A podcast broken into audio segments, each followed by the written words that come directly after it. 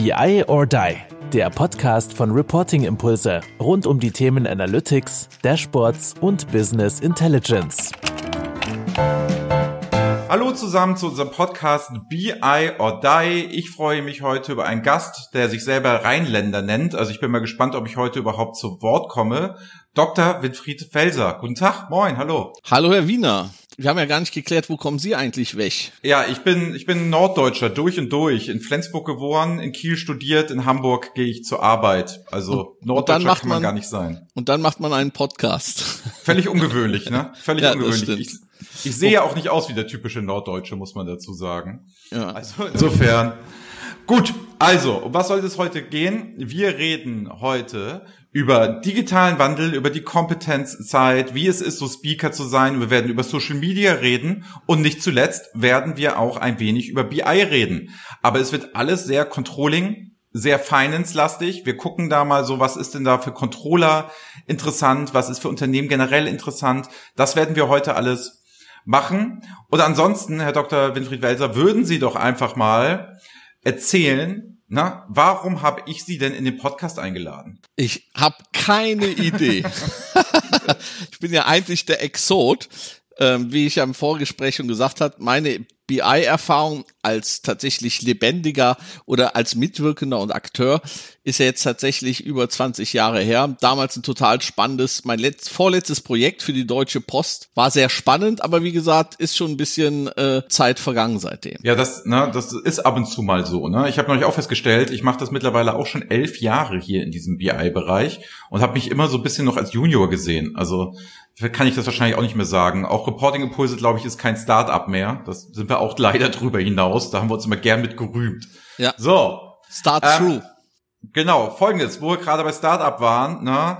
Ich würde jetzt hier live im Podcast sagen, wollen wir uns nicht duzen, weil sonst wären wir der erste Gatz, wo wir dann Sie sagen würden. Ja, und vor allem bei Rheinländern, der Kölner, der fraternisiert ja sowieso ungefragt von der ersten Sekunde. Ja, also insofern war es die Hommage an den Norddeutschen, dass wir hier erst formell eingestiegen sind. Im Rheinland ist äh, jeder Jeck direkt beim Du. So ist es wirklich, ne? Also ich bin ja öfter in Köln und dort äh, wird mir auch immer gesagt, ich bin es ja als Hamburger nicht gewohnt, wenn ich alleine auf Projekten da war und abends essen gegangen bin, dass wenn noch Tische frei waren, dass sich dann Leute zu mir gesetzt haben und zu mir gesagt haben, ja, wieso, ich gehe abends ja nicht weg, um keine Leute kennenzulernen. Ja. Das ist als Norddeutscher schwierig und dass auch jeder einen Spruch auf den Lippen hat, ist sehr ungewohnt. Und dass man im Taxi keine Musik hören kann, ist auch komisch. So, so, so ist es.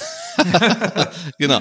Aber es gibt zum Beispiel, ich habe mal ein Buch gelesen von Ken Wilber, äh, ähm, der äh, so in der ESO-Szene oder sagen wir mal, der hat so ein Spiralmodell mit populär gemacht und der hatte eine depressive Phase und ist dann in der ganzen Welt rumgereist und im Rheinland ist er einfach mal in eine Kneipe reingegangen und hat genau das erlebt und hat gesagt, das hätte seine Seele geheilt. Also insofern ist der Ansatz ungewöhnlich, aber ähm, äh, je länger man ihn lebt, glaube ich, weiß man es dann zu wertschätzen.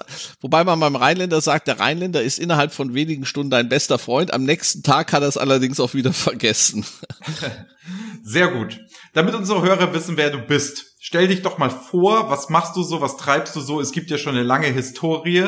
Und wenn du da mal so einen kurzen Einblick gegeben kannst, bis zum heutigen Zeitpunkt und auch vielleicht, womit du dein Geld verdienst, das wäre auch ganz spannend. Ja, also es war an einem Sonntag im Jahre 1967. ne, jetzt springe ich dann doch mal ein bisschen.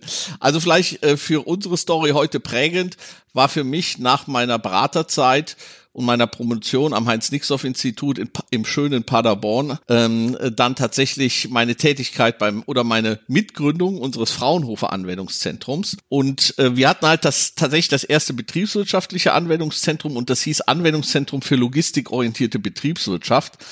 1998, 1999.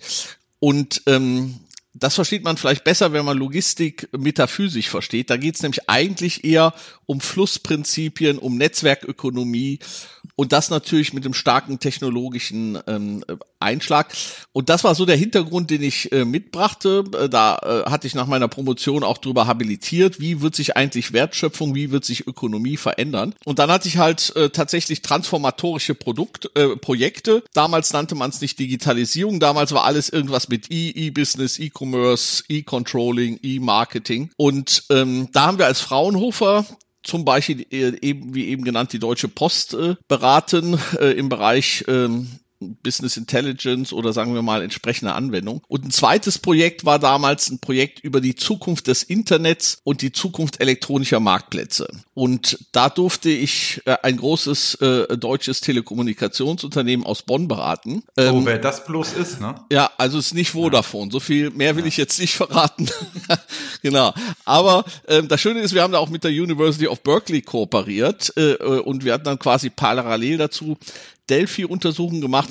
Und was halt rauskam, war, die Zukunft des Internets sind halt nicht nur Marktplätze, sondern Marktplätze sind nur der erste Schritt. Und wir haben gesagt, eigentlich vom Commerce muss man in Richtung Community, Content, Collaboration. Das ist eigentlich die Zukunft. Und wir nannten das damals Competence Networking. Heute wird man vielleicht Business Networking sein. Mhm. So, und dann machte ich einen ganz großen Fehler, anstatt mich weiterhin ruhig auf meine C4-Professur vorzubereiten im Fraunhofer-Kontext haben wir dann an so einem Business-Wettbewerb teilgenommen, dann auch noch 60.000 D-Mark und eine äh, Urkunde vom, oder Euro, ich weiß gar nicht, äh, äh, vom Werner Müller gekriegt, vom damaligen Wirtschaftsminister.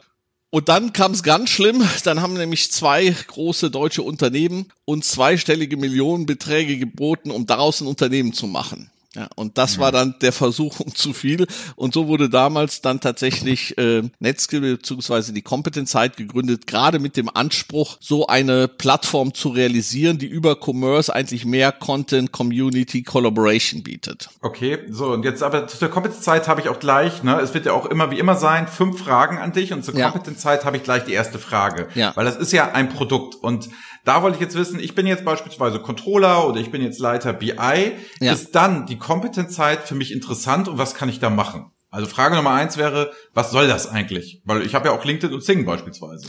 Das ist eine gute Frage. Ja, äh, äh und das meine ich jetzt gar nicht ironisch, weil als die Kompetenzzeit sehr alt war, 1999, äh, 2000 gab es Sync und LinkedIn nicht. Ja, und es gab mhm. auch viele andere Dinge nicht. Also selbst Wikipedia, Google und so weiter, bis die Relevanz hatten ähm, und so dominierend waren, verging Zeit. Und bei uns war es zum Beispiel gerade Controlling Center, haben wir damals mit der Controller Akademie gemacht, äh, mit BI, mit dem Professor Thome, Carsten Bange. Und wenn man zum Beispiel damals äh, in den Suchmaschinen etwas zu Controlling oder Business Intelligence suchte, landete man sehr oft fast zwangsläufig auf der Competence Side, weil wir hatten halt damals eine ganz massiv content-orientierte Plattform geschaffen mit wirklich den führenden Playern in dem Bereich sehr oft. Und das Ergebnis war halt, dass unter dem damaligen Google-Ranking wir eigentlich immer sehr gut gelistet waren. Also manchmal gingen die Leute gar nicht auf der Competence-Site, landeten aber auf der Competence-Site über die Suchmaschinen. Und da haben wir dann hochwertige Inhalte, Studien und ähnliches gehabt. Also und da waren wir fast missionarisch, um in Deutschland diesen Gedanken reinzubringen, vergesst Werbung und vergesst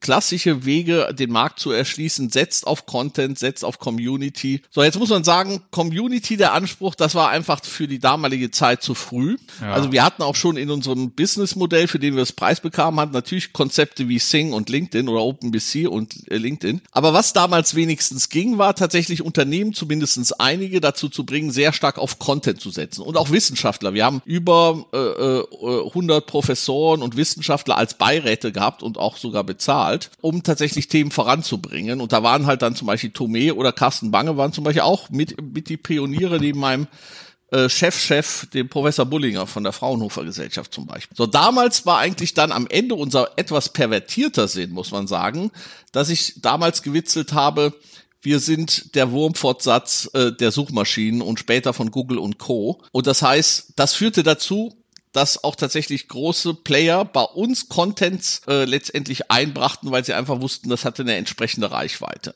Das änderte sich dummerweise, als Google, sagen wir mal, die Portale abgestraft haben und mit Google Panda und allen anderen Tierchen, die da kamen, letztendlich wir nicht mehr diese dominierende Rolle hatten. Und da muss man sagen, da sind wir von, von, von dem Plattformaspekt immer mehr in den Service reingegangen. Heute muss man sagen, ist die Kompetenzzeit für uns eigentlich nur ein Hub. Und okay. zum Beispiel, wir unterstützen tatsächlich unsere Partner und sagen, bringt euch da ein, wo letztendlich eure Community zu finden ist. Und wenn das auf LinkedIn oder Sing ist oder auf einem Fachportal oder wo auch immer oder auf eurer eigenen Homepage, das ist am Ende egal.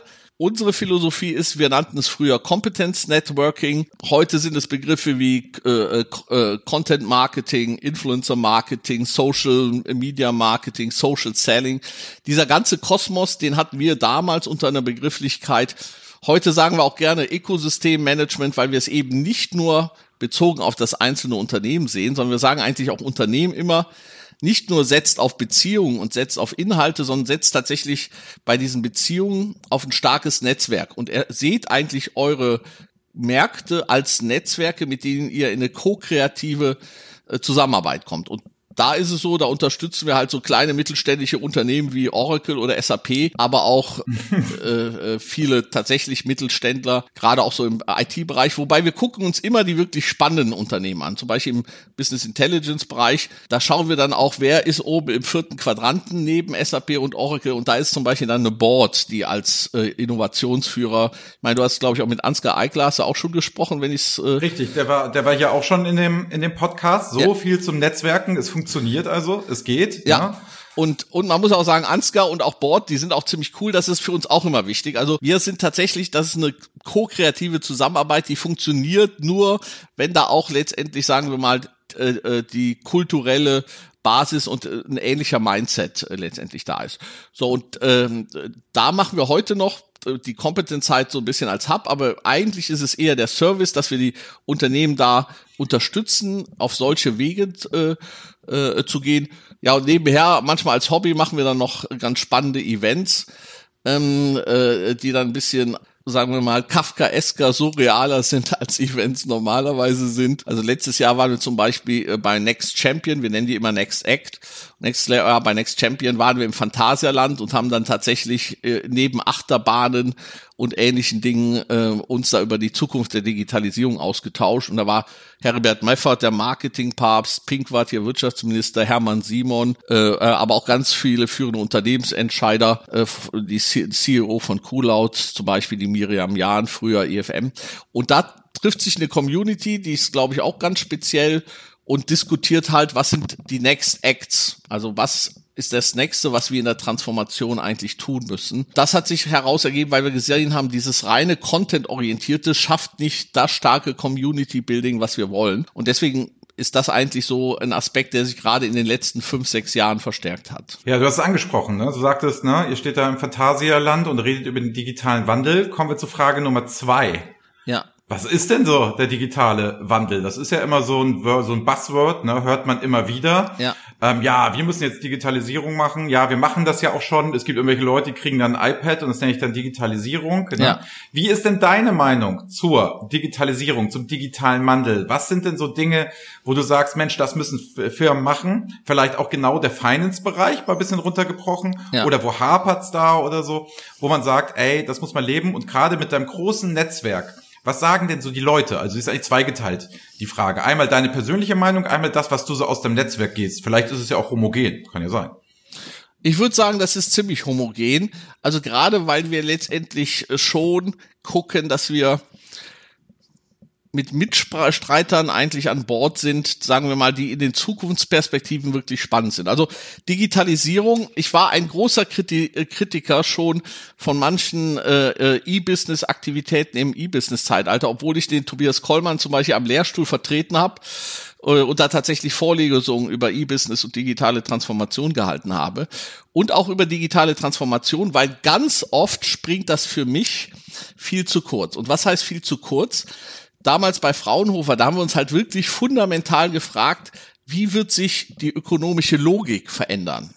Weil mhm. Digitalisierung kann zwei Sachen sein. Entweder wir lassen die alte Effizienzlogik, die alten Silos, die alten Prozessketten, alles das, was, sagen wir mal, äh, äh, auch sehr stark noch unser industrielles und das postindustrielle äh, äh, Zeitalter so ein bisschen geprägt hat bisher und digitalisieren das einfach eins zu eins. Da kriegen wir super durch Automatisierung super Effizienzgewinne hin, aber wir ändern eigentlich nicht die Logik, wie wir Werte schöpfen und wie wir zusammenarbeiten. Und Fraunhofer, wir standen mit diesem Anwendungszentrum für logistikorientierte Betriebswirtschaft, man könnte auch sagen, für eine ko-kreative Netzwerkökonomie. Wir standen halt eher für den Gedanken, man muss tatsächlich den Wertschöpfungsprozess nochmal fundamental, oft sogar disruptiv neu denken und wirklich sagen, man geht von den Jobs to be done aus, man verlässt die alten Metaphern wie Produkt, Service, Prozess und äh, denkt in ganz neuen Welten, zum Beispiel tatsächlich in Job to be done. Was, was ist eigentlich der Wert, das Werterlebnis, was wir schaffen müssen. Man denkt in Plattformen, in Netzwerken, in äh, Emergenz äh, und ich sag, wir nannten das Competence Networking Logik oder CN Logic im Gegensatz zu einer IPO, Input, Process, Output und, und Output mhm. wiederum, Prozess, Output, Output, Output, so eine typische Sequenz. So, und ich sag, die, die ganz großen Potenziale heben wir, wenn wir Digitalisierung, sagen wir mal, der zweiten Ordnung oder einer höheren Ordnung schaffen und wirklich auch sagen, wir denken die Wertschöpfung neu und der Kunde bekommt jetzt nicht einfach das Produkt als elektronisches Produkt. Also wir machen nicht einfach Paper und daraus machen wir E-Paper oder Digital Paper, sondern wir fragen uns, warum braucht er eigentlich überhaupt dieses Paper? Was ist eigentlich das Wertversprechen und wie kann man dann vielleicht ein deutlich größeres äh, äh, Bild zeichnen? Also ich habe zum Beispiel für den Jahresbericht von Porsche mal über die Service Dominant, äh, Dominant Logic gesprochen. Das ist so eine gewisse Theorie, die sagt, wir dürfen nicht mehr in Produkten denken, sondern wir müssen in Service und Ökosystem, also mittlerweile Ökosysteme. Das ist eine spätere Entwicklung, aber zuerst vor allem Service. So, und da wurde halt betont, zum Beispiel das Auto, der Porsche, ja, das ist ja nicht tatsächlich der Wert, äh, ähm, äh, die Hardware, die, eigentlich relevant ist. Und wenn man da sich fundamental hinter nachfragt, dann sieht man eigentlich, welche Wertdimensionen das hat und plötzlich kommt man zu radikalen Transformationen der Businessmodelle, aber auch dann tatsächlich der Wertschöpfungsplattform und sagt, ja, braucht jemand zum Beispiel in bestimmten Segmenten tatsächlich überhaupt seinen Porsche? Oder braucht er das Porsche-Erlebnis oder das Empfinden, Porsche-Fahrer zu sein oder Porsche-Community? Was sind eigentlich wirklich da die Jobs to be done? Also wie erfüllen wir seine äh, äh, wie lindern wir seine Pains, wie erfüllen wir seine Gains, also was ist das, wo wir Leuchten in seinen Augen zeichnen. Und das ist für mich wirkliche Digitalisierung, die radikal ähm, äh, das hinterfragt und die nicht einfach dumm eins zu eins isomorph das Existierende einfach mit Technik vollschüttet. Ne? Das nenne ich oft digitale Cargo-Kulte. Und das habe ich eigentlich äh, manchmal vergeblich schon die letzten 20 Jahre immer ähm, kritisiert. Ich muss allerdings zu meiner Freude feststellen, dass die Erkenntnis, dass wir da äh, nicht zu kurz springen dürfen, die verbreitet äh, äh, sich äh, sukzessiv. Aber was bedeutet das denn konkret? Also, ne, es ist ja das eine habe ich verstanden. Ne, wir machen jetzt nicht unsere analogen Produkte einfach digital. Ja. Okay, verstanden. Haken hinter, finde ich gut. So, dann sprachen wir über Services. Gut, kann ich mir auch noch vorstellen im Sinne von, ich kaufe mir jetzt eine Siemens Waschmaschine. Ja. So, die kaufe ich mir vielleicht gar nicht mehr. Die stellen sie mir hier einfach rein. Und jedes Mal, wenn ich die Wäsche wasche, kann ich quasi so wie mein, oder krieg ein Abo, ne, oder so, kann ich dann halt jedes Mal sagen, Wäsche wird gewaschen, wird was abgerechnet direkt von meinem Konto dementsprechend. Und wenn es kaputt geht, kommt ein Siemens-Mitarbeiter, macht es, weil es nicht mehr mein Besitz ist. Wäre ein super Service für mich. Jemand, der viel auch unterwegs ist und so weiter und so fort. Ich nutze ja gar nicht den Wert, den ich da eigentlich kaufe am Ende des Tages. So, das wäre für mich so ein Service-Gedanke. Oder den Porsche fahre ich halt nur, wenn ich ihn dann auch wirklich fahre. Da bist du aber noch nicht radikal genug.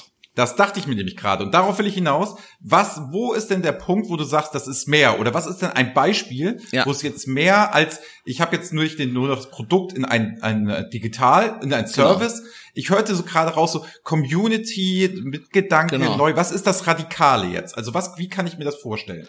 Also greifen wir doch mal den Miele-Fall auf, weil auf meinem Sync-Profil habe ich das mal so als äh, Standardbeispiel auch äh, präsentiert und Gestern war in Ostwestfalen äh, der digitale Fachkongress und interessanterweise die Innovationsmanagerin von Miele hat eigentlich deren Logik da mal präsentiert, super spannend. Ich habe vor Jahren schon im Rahmen des ITS OWL Industrie 4.0 Kongresses mit dem Dr. Seiler gesprochen. Der war damals äh, dafür zuständig, ehemaliger McKinsey-Partner und der hat gesagt, äh, was die größte Bedrohung äh, für, Ama äh, für Miele ist. Weißt du, was die größte Bedrohung für Miele ist? Die größte Bedrohung für Miele? Also was er damals als die größte Bedrohung angesehen hat. Oh, gute Frage. Also ich würde ja sagen, irgendwo, wo man es anders kaufen kann, dementsprechend. Ne? Wir nee. waren ja bei diesen Sachen. Dann. Der, es? der Amazon Dash Button. So, und zwar hat er gesagt, wenn Amazon Dash Button, wer die letzte Meile zum Kunden hat, und ich weiß, ja. kennst du den Amazon Dash Button? Ja, das ist ja das draufdrücken und dann wird es, wird es automatisch bestellt irgendwie. Ne? Das ist verboten jetzt, oder? Äh, also, ich weiß nicht, ob es sich in Deutschland durchgesetzt hat, aber. Ich glaube sogar verboten. Äh, es richtig für mich weiß, es aber auch nicht. Früher oder später, also damals war es gerade in Diskussion, früher oder später wird aber zu solchen Modellen kommen. Also ein Thema ist, was wir eben besprochen haben, ist das Thema, dass du das Produkt nicht mehr erwirbst, sondern mietest, ja, und dass du vielleicht gar nicht das Produkt, sondern ein Service. Aber das ist ja nur der Anfang, weil du gerade Community angesprochen hast, ja. Ähm, äh, der Amazon Dash Button, wenn du alles über deinen Kunden weißt, ja, dann kannst du seinen Job to be done, seine Wertschöpfung radikal ändern und ihn auch das ist der zweite Gedanke bei uns, äh, Kompetenz neu definieren. Der zweite ist Netzwerk Community einbringen. Das heißt zum Beispiel, du sagst, äh, ich will, dass, dass das so abgerechnet wird, aber vielleicht will ich das gar nicht. Vielleicht will ich sowas wie Home Services, was Amazon auch macht. Das heißt, irgendjemand soll das bei mir zu Hause machen. Oder ich bin Teil äh, irgendwie einer Sharing Community, was jetzt bei einer Waschmaschine nicht so spannend ist, aber ja, bei einem man könnte ja zusammen waschen beispielsweise. Zum Beispiel, ja. ja. Äh, bei der Porsche Community ist das super spannend. Ja, also normalerweise brauche ich hier meinen Familienschlitten, aber ab und zu setze ich dann halt irgendwie auf irgendeinen exotischen alten Klassiker und mache dafür ein schönes Wochenende oder ähnliches. Oder Porsche sagt dann plötzlich, eigentlich ist Porsche gar nicht ein Auto, Porsche ist eigentlich eine Perspektive, eine Werterfahrung und so weiter und organisieren dann Fahrten und so weiter. Und beim Amazon zum Beispiel, beim Amazon Dash Button, wenn plötzlich dann auch die Services angeboten wird und der, äh, der Service gemacht wird und so weiter, irgendwann ist es scheißegal, ob das eine Miele Waschmaschine ist. Das interessiert mich gar nicht. Mein Job to be done wird getan. Ich möchte einfach saubere Wäsche haben. Und plötzlich organisiert sich da was ganz und unter Umständen wird meine Werterfahrung von Amazon, die ja ganz andere Dinge auch kombinieren können, so erweitert, wie das ein Produktlieferant wie Miele gar nicht machen kann. Und das ist insbesondere im B2C-Bereich eine massive Bedrohung für Miele. Und das hat der Dr. Seiler so erkannt und auch seine Nachfolgerin. Und zum Beispiel eine Strategie war von Miele, dass sie gesagt hat, und das ist auch dann eine Lösung, wir gehen in eine höhere Wertschöpfungstiefe. Und Miele hat dann zum Beispiel im Bereich äh, Miele Business oder Miele Professional zum Beispiel angefangen und gesagt, unsere Waschmaschine, was passiert da eigentlich drin? Insbesondere so im B2B-Bereich, zum Beispiel in Altenheimen oder in Krankenhäusern. Und so plötzlich haben die da entdeckt, äh, dass sie sich viel mehr individualisierend auf die einzelnen Cases einlassen müssen. Und dann haben die festgestellt, zum Beispiel im Altenheim ist es ein großes Problem, dass da die Wäsche der äh, der äh, Kunden letztendlich gewaschen wird und teilweise bekommen die dann irgendwie Wäsche zugeordnet. Aber äh, die möchten natürlich nicht, dass sie Wäsche zugeordnet bekommen, obwohl die gewaschen und äh, hygienisch einwandfrei ist, die irgendjemand anderes getragen hat. So, und dann hat, haben die zum Beispiel so ein IoT-basiertes System entwickelt, das nicht nur die Wäsche unterstützte, sondern den größeren Job to be dann, dass die Wäsche von einer Person in diesem Altenheim auch nur noch von dieser Person getragen wird und ihr wieder zugeordnet wird. Ja, so, und das heißt schon einen größeren Job. Und so haben die wirklich immer versucht, sehr stark auch mit Design Thinking, Methoden in den verschiedenen Segmenten größere und tiefere Probleme zu lösen, wo Amazon nicht so schnell hinkommt. Ne? Mhm. So, und, aber dieses Meta, da, wir, wir nannten das metadisruptives Denken. Also nicht nur jetzt mal so ein, sondern das ist eine Metadisruption, die unsere gesamte ökonomische Logik hinterfragen wird. Und überall werden sich die alten ökonomischen Metaphern, Produkt, ja, das wird sich auflösen und auch klassisches Service. Eine Organisation. Äh, also ich mache sehr viel oder bin im intensiven Austausch zum Beispiel mit dem Professor Meffert, ja. Und der hat, äh, äh ich glaube sogar mit Pinkwald und anderen, äh, äh, oder nee, mit, äh, das war von, äh, ich reiche Deutschland, jedenfalls äh, über das, äh, äh, oder hat einen Beitrag geliefert zum grenzenlosen Krankenhaus, ja. Wo man zum Beispiel, heute denkt man in der Organisation Krankenhaus. Na, ist, ja, ist ja schon ein schlimmer Begriff, nämlich das Haus der Kranken. Ja. Und eigentlich geht es um ein umfassendes, ganzheitliches Gesundheitsmanagement. Und da gibt es zum Beispiel in China und in anderen Ländern ganz neue neue Konzepte, aber da fängt der Prozess nicht erst an, wenn du krank bist und im Krankenhaus bist und ähm, sondern die gesamte Logistik und das gesamte Gesundheitsmanagement wird dann neu durchorganisiert, natürlich sehr stark dann auch auf Basis von digitalen Technologien. Aber der Clou ist, dass die eben nicht die, die Gegenwart oder Vergangenheit digitalisieren und damit teilweise sogar zementieren, sondern die nutzen das als eine kreative Provokation, um wirklich zu denken, wie können wir hier wirklich optimale Wertschöpfung, optimale Werterfahrung äh, äh, leisten. Und das ist das, was wir dann eine neue Logik nennen ähm, und was der das eigentliche Ziel sein sollte, ähm, von Digitalisierung. Aber das höre ich raus. Radikalisierung, neue Logik etc. So, jetzt waren wir da stark auf dem B2C-Bereich, wir waren stark im Customer-Erlebnis etc. Jetzt ja. heißen wir ja BI or Die. Ja, das ist schlimm. Zielgruppe sind ja ne, Controller, unsere Zielgruppe sind CFOs, unsere Zielgruppe sind IT-Leiter etc. So, jetzt nehmen wir mal so einen CFO. Ne? Bei dem so, funktioniert das nicht. Gute, da brauche ich noch hinaus. Gut, dass du schon sagst. Also Frage Nummer drei was können CFOs machen, was müssen sie ändern, beziehungsweise warum funktioniert es bei denen nicht? Also das ist ganz spannend, tatsächlich jetzt mal äh, ähm, halb im Scherz, halb im Ernst. Mit dem Ansgar Eichler von Bord habe ich halt das sehr intensiv diskutiert. Ist der CFO Fluch oder Segen? Ähm, äh, ja. Sorry für euer klassisches Publikum oder auch das Controlling. Also die Controller und CFOs und oft sind die CFOs irgendwann auch die CEOs unserer DAX-Unternehmen und anderer ähm, äh, äh, Konzerne die waren eigentlich die perfekten Repräsentanten einer effizienzorientierten Logik mit relativ st stabilen Märkten und Strukturen, äh, wo man mit Excel oder BI irgendwelche Dinge abbilden und Potenziale analysieren und dann optimieren konnte.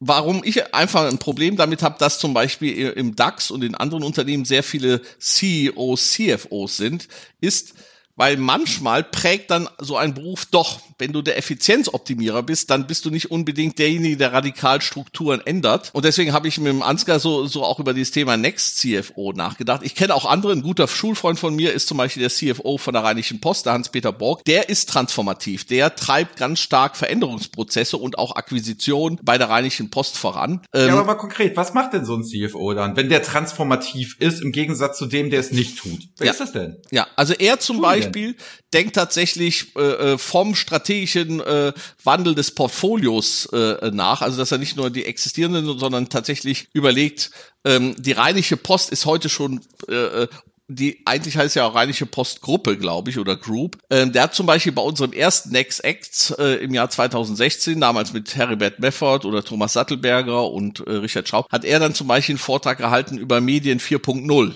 und äh, hat halt einfach gesagt, wie müssen eigentlich Medien in Zukunft denken. Und die Rheinische Post zum Beispiel, die hat mit ihren Sponsoren, aber auch mit ihren Lesern mittlerweile Communities aufgebaut und so weiter, neue Geschäftsmodelle gemacht. Und er treibt das auch äh, äh, äh, voran, natürlich mit der entsprechenden Business Intelligence, aber nicht Business Intelligence im Sinne von starren Excels oder starren BI-Systeme, die nur, sondern tatsächlich sehr zukunftsorientiert.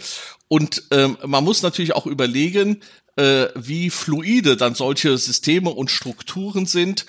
Und ähm, äh, wie leicht sich dann da zum Beispiel auch Veränderungen au, äh, äh, abbilden lassen. Also jetzt nur mal ein konkretes Beispiel, damals aus äh, meinem Postprojekt, ne? auch wenn das jetzt schon ewig her ist. Also wenn die kleine Anekdote oder kurze Exkurs äh, gewünscht ist. Jederzeit. Anekdoten sind hier das ja. Salz in der Suppe des Podcasts. Ja, also ich glaube, ich verrate nicht so viel und ist ja auch publiziert worden und wie gesagt, ist auch ausgezeichnet worden später von der Deutschen Gesellschaft für Operations Research. Also unser Problem war damals, dass die Deutsche Post als natürlich ein kleines mittelständisches Unternehmen diverse Informationssysteme hatte für alle Bereiche, für alle Themen und so weiter.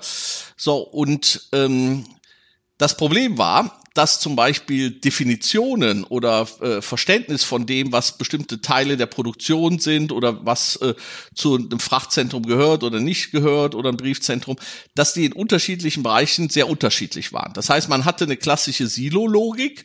So, das ist alles äh, in dem Silo gar nicht so schlimm, aber das Schlimme ist, äh, was sitzt über dem Silo? Na? Der Vorstand. Oder sagen wir mal das Board oder sagen wir mal die Aufsichtsorgane des Boards. Also das heißt, je mehr du nach oben gehst, da verdichtest du dann plötzlich Silos. Und was dann total peinlich ist, wenn man zum Beispiel fragt, welche Verkehrsmengen haben wir denn? Ja, also wie viel Pakete haben wir denn jetzt bearbeitet? Und du kriegst dann plötzlich fünf verschiedene Zahlen. Ja, Klassiker. So, und was ist da letztendlich zu tun? So, äh, also äh, wir hatten halt damals gesagt, radikal, wir brauchen ein wirklich einheitliches Begriffsverständnis und ein einheitliches Prozessmodell, das quasi die Quelle von allem ist. Ja, es gibt quasi nur eine Platform of Truth und da gibt es auch ein einheitliches Begriffsverständnis und alle Systeme greifen davon ab. Und dieses, äh, wenn du mal so ein System geschaffen hast, das dann wahrscheinlich doch eher nachhaltig stabil ist, dann kannst du zum Beispiel auch auf solchen Strukturen nachhaltig und stabil viel schneller fluide, agile, neue Systeme schaffen, Systeme anpassen, weil du letztendlich, äh, und das, wenn ich zum Beispiel äh, sage, dass Strukturen einfach äh, agiler, fluider sein müssen, wir nannten das damals übrigens reagibel und hatten auch schon 2000, in den frühen 2000ern eine eigene Konferenz zu reagiblen Unternehmen gemacht. Heute würde man wahrscheinlich von agil sprechen. Ähm, aber da haben wir halt gesagt, das braucht trotzdem Stabilität, insbesondere sagen wir mal Datenstabilität. Natürlich kann es auch sein, dass sich Strukturen fundamental wandeln, aber äh, diese Stabilität vereinst du aber oben dann, dass du auf so einer Basis dann äh, ganz schnelle äh, äh, Systeme haben musst, die dann auch mal ähm, neue Applikationen, veränderte Applikationen und so weiter anpassen äh, können. Ja. Gut, aber jetzt, da lasse ich dich jetzt noch nicht raus. Also ich bin ja auch noch nicht zu so, Ende. Der, der, der, CF, na, der CFO, ne, jetzt sagen wir jetzt mal, ne, der, der sagt wegen Datenstabilität, der hat jetzt ja. ein Data Warehouse, hat alles ja. so Kontrolle, hat da Techies rumsitzen, ja. es läuft alles super, ja. großartig. Das würde ich bei sehr vielen CFOs derzeit unterschreiben. Ja. Jetzt noch mal zu dem Punkt: Radikalisierung, Transformation. Was ist denn jetzt wirklich neu? Also wo man sagen muss, da könnte dann der Tod des Controllers passieren, wenn das nicht passiert. Der Tod des Controllers ist zum Beispiel äh, ähm, äh, ein Thema ist, der Tod des Controllers als Silo ist sicherlich die äh, Demokratisierung von BI. Ne? Auch ein ja. Thema, das ich äh, ich will nicht so oft zitieren, aber tatsächlich auch ein Thema, äh, äh wir hatten auch mit dem Carsten und mit dem Ansgar so ein so ein äh, Talk. Und da haben wir halt das halt auch angerissen, dass das letztendlich aus dem Silo des Controllings die neue Form der Unternehmenssteuerung, die neue Form von Entscheidungen müssen eigentlich in alle Bereiche hinein. Und es muss das ist eigentlich auch eine Autonomie und auch eine, eine Souveränität der Fachentscheider an den äh, äh, Entscheidungsfronten geschehen und nicht, dass irgendeiner hinten ähm, äh, glaubt, allein entscheiden zu dürfen und dann einfach nur bestimmte Dinge vorbereitet. Also das ist sicherlich ein Thema. Aber ein anderes Thema zum Beispiel äh, jetzt im Rahmen der Corona-Krise, das fand ich ganz spannend. Da war es zum Beispiel so bei Euronics, ähm, äh, die mussten dann relativ schnell ihre Prozesse umstellen und müssten auch ihre Entscheidungssysteme entsprechend umstellen. Und die waren dann froh, dass sie eine Lösung hatten, wo die das auch relativ schnell hinbekamen.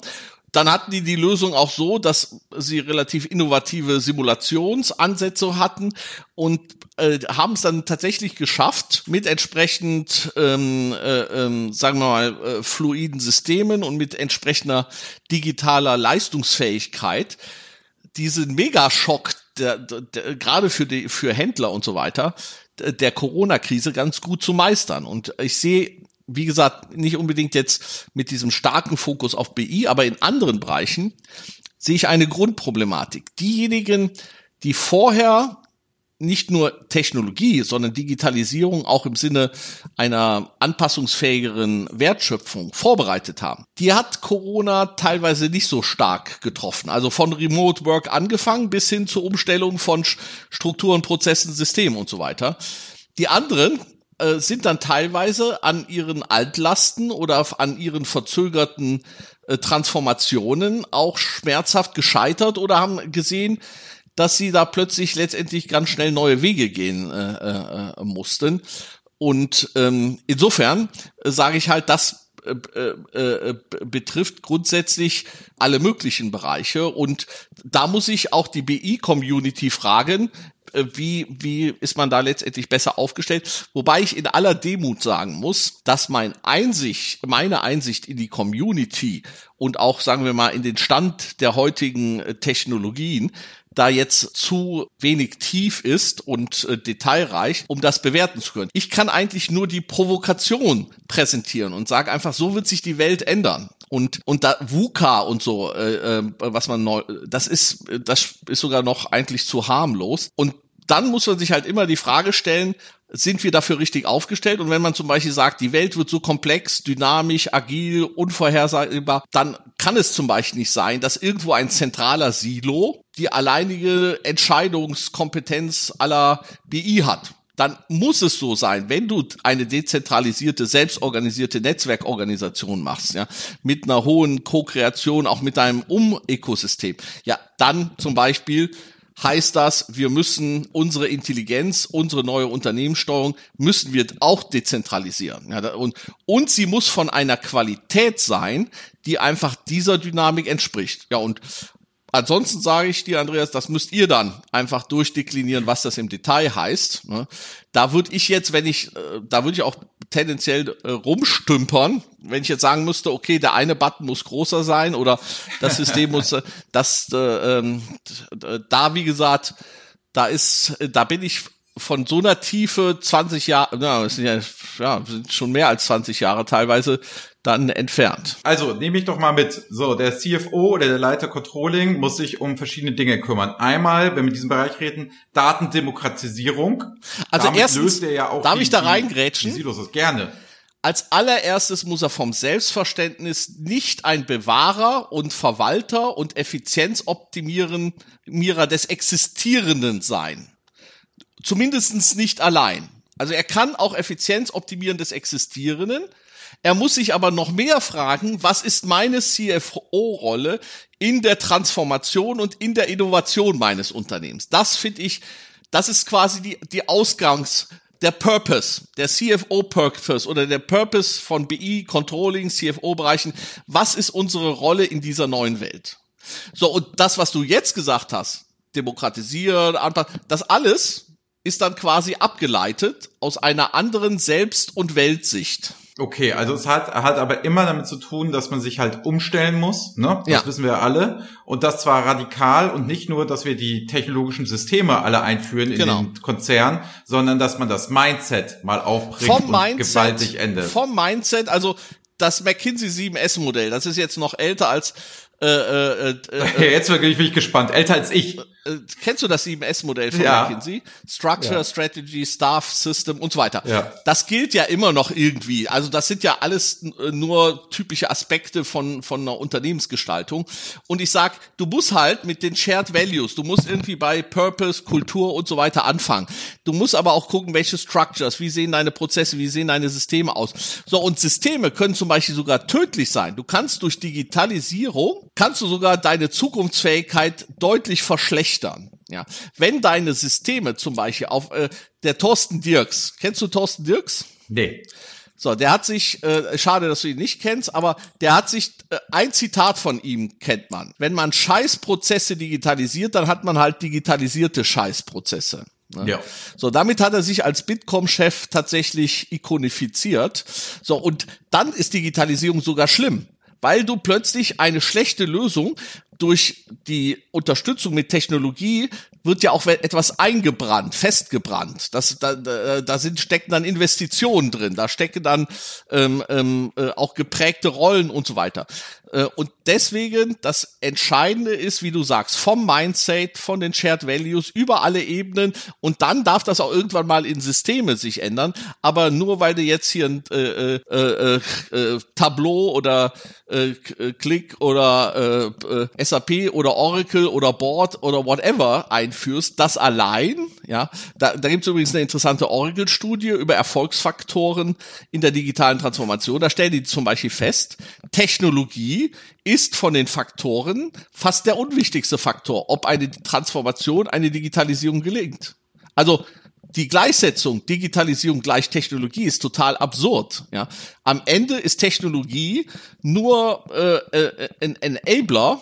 Manchmal prägt es natürlich, aber ähm, äh, es, wenn der Rest drumherum sich nicht ändert, dann ähm, kannst du äh, mit der besten Technologie auch immer noch viel Unsinn äh, äh, schaffen. So, wir wollen ja Sinn schaffen. Deswegen, es gibt jetzt noch Frage Nummer vier und noch Frage Nummer fünf und aufgrund ja. der Zeit werde werd ich die jetzt ganz geschickt und völlig agil, werde ich die jetzt hier zusammenfassen Sehr in gut. eine Frage. Ja. Aber das wollen wir uns gönnen.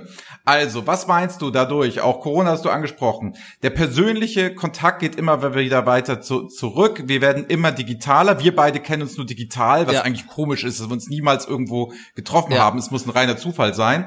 Aber wir sind halt ja schon lange vernetzt auf Social Media Plattformen wie LinkedIn oder Sing. Genau. So, welche Bedeutung schreibst du dem denn zu? Also was sagst du denn, was ist denn so bei LinkedIn? Wir haben gesehen, du warst bei Top Voice oder bist Top Voice bei LinkedIn, was das auch immer für eine Auszeichnung ist. Wahrscheinlich, dass du guten Content machst. Vielleicht, dass du ein paar, paar Worte dazu verlierst.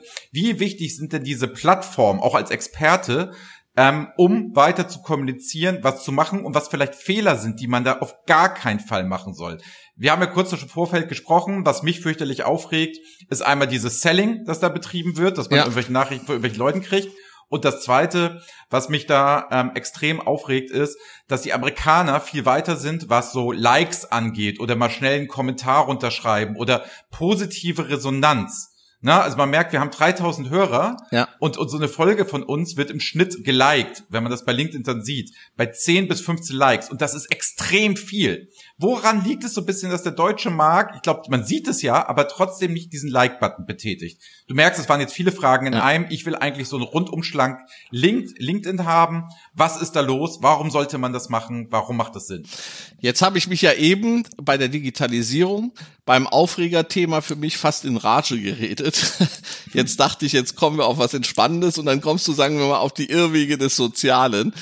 Das wäre für mich fast ein zweites Aufregerthema, aber angesichts meines Alters muss ich da auch ein bisschen aufpassen. Also zum Hintergrund. Ich wurde tatsächlich äh, beim Top Voice als LinkedIn das hier in Deutschland erstmalig verliehen hat, als einer von 25 Top Voices ausgezeichnet.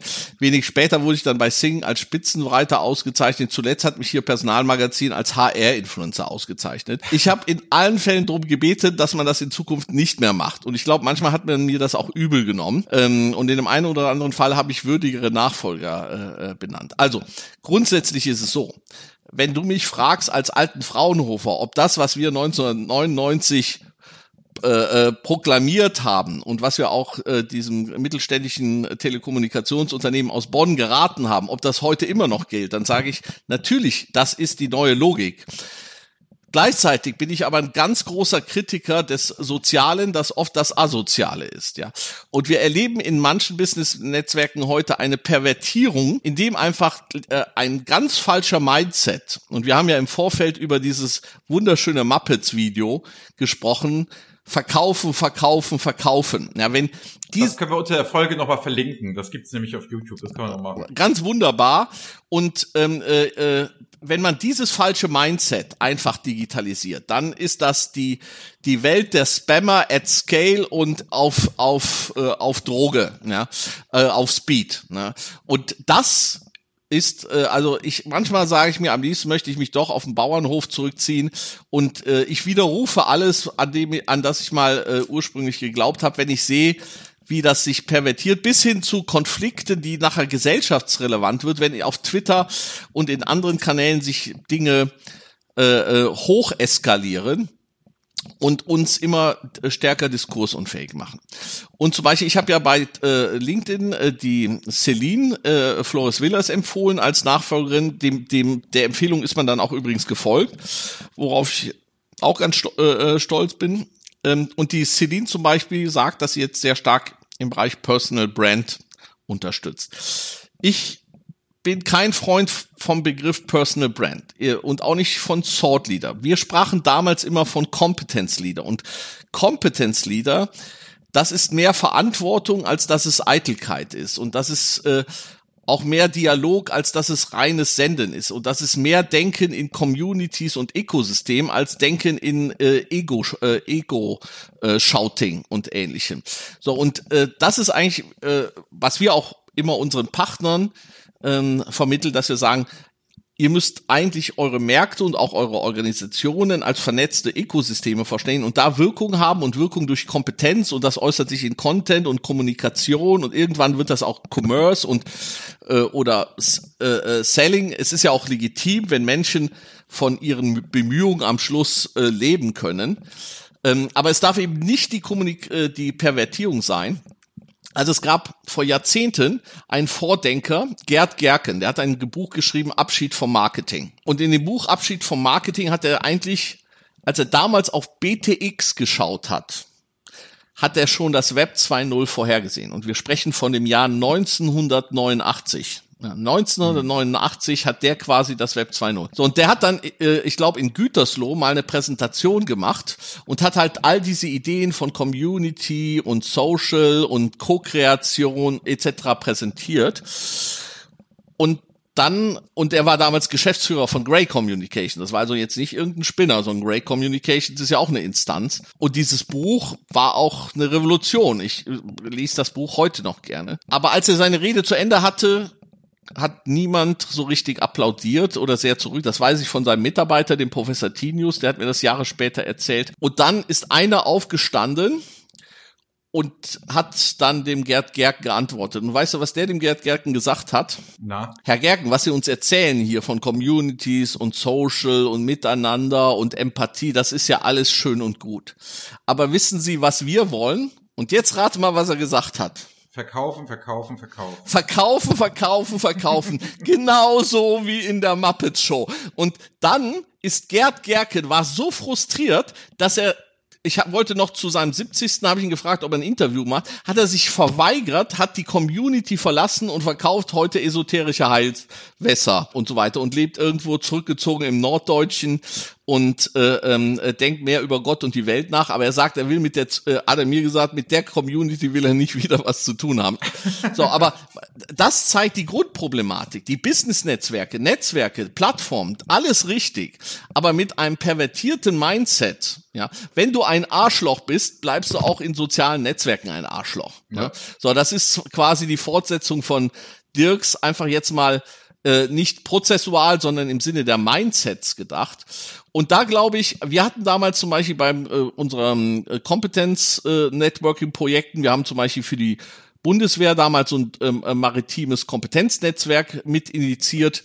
Und da hatten wir eine eigene Competence Networking Policy. Da wurde genau die Kultur beschrieben und es wurde dann genau die Netiquette, das Regelset beschrieben, damit so etwas funktioniert. Ja.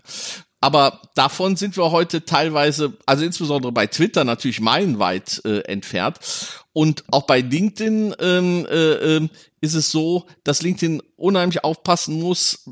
Bei Sing findet es noch gar nicht statt, so, aber bei LinkedIn muss aufpassen, dass die tollen Potenziale, die man da auch äh, hat, um sich selber da einzubringen. Also ich bin zum Beispiel, ich war begeistert von LinkedIn Puls. Bei LinkedIn Puls war die späte äh, äh, ähm, die, die, die, die, der späte Beweis, dass wir damals, als wir das gefordert hatten, ja, dass eben nicht nur Community und Network, sondern Content und Content-basierte Kommunikation wichtig. Da war ich begeistert, ja. Aber wenn jetzt hier auch von dem Algorithmus der LinkedIn-Suchmaschine dann doch wieder Clickbaiting und äh, Pseudo-Engagement. Es gibt jetzt schon Agenturen, die machen nichts anderes als Tribes zu organisieren, um Dinge hochzuschießen im Algorithmus. Ja.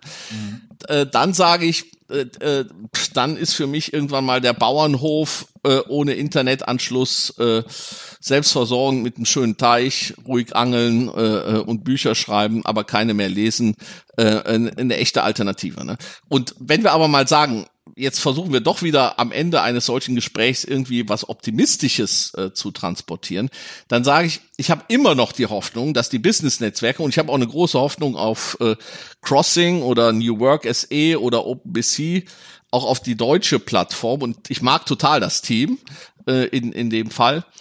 Ähm, mit Wolfram Sauer verbindet mich sogar äh, ein wirklich gutes freundschaftliches Verhältnis. Und ich hoffe, und da habe ich zum Beispiel auch, sehe ich auch noch eine Chance äh, für die deutsche Plattform oder für die deutschsprachige Plattform. Ich hoffe, dass die Business-Netzwerke die Notwendigkeit erkennen, da eine Kultur und ein Miteinander zu fördern, das schon kommerzielles möglich ist. Aber dass das in einem Kontext der Wertschöpfung und der, der Win-and-Win-Co-Kreation geschieht und nicht in der Trennung von äh, Opfer und Tätern und äh, äh von Spam, äh, wo man dann irgendwann mal keine Lust mehr hat, überhaupt noch äh, ähm, ähm, solche Plattformen zu nutzen. Also bei Twitter hatte ich mich schon abgemeldet, Facebook war ich immer wieder hin und her gerissen. Ich habe mich bei Twitter allerdings auch wieder angemeldet aus irgendwie aus Notwendigkeit, aber insofern nach langer Rede, kurze Zusammenfassung, sie haben enormes Potenzial, aber sie haben auch äh, das Potenzial, Irrwege zu gehen und dann selber zu implodieren. Also insofern kann ich jetzt hier nicht irgendwie eine naive Halleluja, weder zur Digitalisierung noch zum Sozialen. Ich bin äh, seit frühen Fraunhofer-Zeiten vorher schon ähm, äh, IRC äh, äh, äh, und alle möglichen äh, die wir damals in Paderborn am Heinz-Nixdorf-Institut und vorher schon auf unseren ZAN-Rechnern gelebt haben, wo wir uns international ausgetauscht haben und so weiter. Ein früher Believer dieses Weges, aber wir, wir dürfen nicht naiv gehen und wir müssen uns, sagen wir mal, der Tretminen auf dem Weg bewusst sein. Ja, und ich muss auch ganz ehrlich sagen, was bei LinkedIn und Sing, wenn wir da über Gefahren sprechen, nicht nur der Content, also was Sing zum Beispiel verschlafen hat, es ist gar nicht so, dass LinkedIn mit aller Macht kommt etc. Sing hat die Usability verschlafen. Vielleicht ist es auch mal eine Profession geschuldet. Das ist halt schlecht gemacht im Vergleich zu anderen Dingen, die ich mobile habe. Ein Instagram, was ja. da möglich ist, im Gegensatz zu einem Sing. Ich kann nicht mal ein Video hochladen. Ich kann da nichts aufnehmen. Ich kann nicht live gehen. Ich kann, die Usability ist schlecht. Die Nachrichten kommen verzögert. Ja. Es ist halt sehr wenig Service. Dafür ist es eine Internetplattform. Ob das gerechtfertigt ist, meine Kritik oder nicht, mag ja am deutschen Markt liegen an die Millionen Giganten. Aber das Problem, die Giganten, die nutze ich jeden Tag. Und die hm. Deutsche Bahn-App ist zum Beispiel tausendmal stärker als eine Networking-Plattform. Also da muss man sagen, die Deutsche Bahn-App, ja, also ich war ja ehemaliger Bahn 100 Kunde, bis mir die CRM-Leiterin der Deutschen Bahn gesagt hat, ich soll das kündigen. Ähm, was? Ja, genau. Ich hatte, Bin ich auch. Äh, was denn? Ich bin auch Bahn 100 Kunde. Warum soll ich das kündigen? Die CRM-Leiterin von der Deutschen Bahn, ich habe mal so einen Customer Experience Gipfel moderiert und da war sie Speakerin und dann habe ich ihr natürlich eine provokative Frage am Schluss gestellt. Da habe ich gesagt, äh, äh, ja, wie ist es denn? Ich bin Bahncard 100 Kunde und ich bekomme von der Bahn gar keine Liebe, weil ähm, wir keine Touchpoints haben und so weiter. Ja, ich kaufe einmal die Bahncard und dann fahre ich das ganze Jahr, wie ich will. Äh, was ich ja. übrigens immer sehr genossen habe. Da hat sie gesagt, ja, was Sie tun müssen, Sie müssen jetzt einmal kündigen und dann kommen Sie in unser Rückgewinnungsprogramm und dann bekommen Sie alle möglichen Goodies, äh, damit Sie wieder Bahncard 100 Kunde werden. So, habe ich gesagt, okay, so mache ich das. hab Bahncard 100 gekündigt und dann bekam ich irgendwie, glaube ich, eine Einladung zum Essen mit Dr. Grube, der damals äh, äh, Bahnvorstand war oder irgendwie zu so einem Treffen Scherz. oder sonst was. Ja, und da habe ich gesagt, hey Leute, ist das euer Job to be done, um mich glücklich zu machen? Also, äh, wenn der Papst mich äh, einlädt, da überlege ich mir das noch. Aber vom Bahnvorstand soll ich als jetzt. Rheinländer, klar. Ja, als äh, katholisch äh, bis in die Spitze geprägter. Äh, aber äh, Paderborn hatten wir auch rausgehört. Ja, ja, genau. Katholisch. Also mein Vertrauensdozent bei meinem Sponsor, bei meinem Studiensponsor, der hat, ist auch tatsächlich eigentlich meinen geplanten Lebensweg gegangen. Äh, denn als Kind habe ich immer gesagt, meine Vorbilder sind Ratzinger und Robespierre und eigentlich wollte ich immer äh, Mitglied der Kurie werden als äh, Pubertierender. Und in Paderborn war tatsächlich mein, der hieß auch noch Winfried, Winfried Schulz, und der war tatsächlich äh, äh Profess, äh, Professor für Vatikanisches und Staatsrecht in, in Rom und gleichzeitig auch äh, in, in äh, Paderborn. Ja. Ähm, aber wie sind wir jetzt aufs Katholische gekommen? Äh, keine Ahnung, wir kommen so. Viel besser ist, wir sind am Ende des Podcasts. Ach so, okay. wir enden katholisch.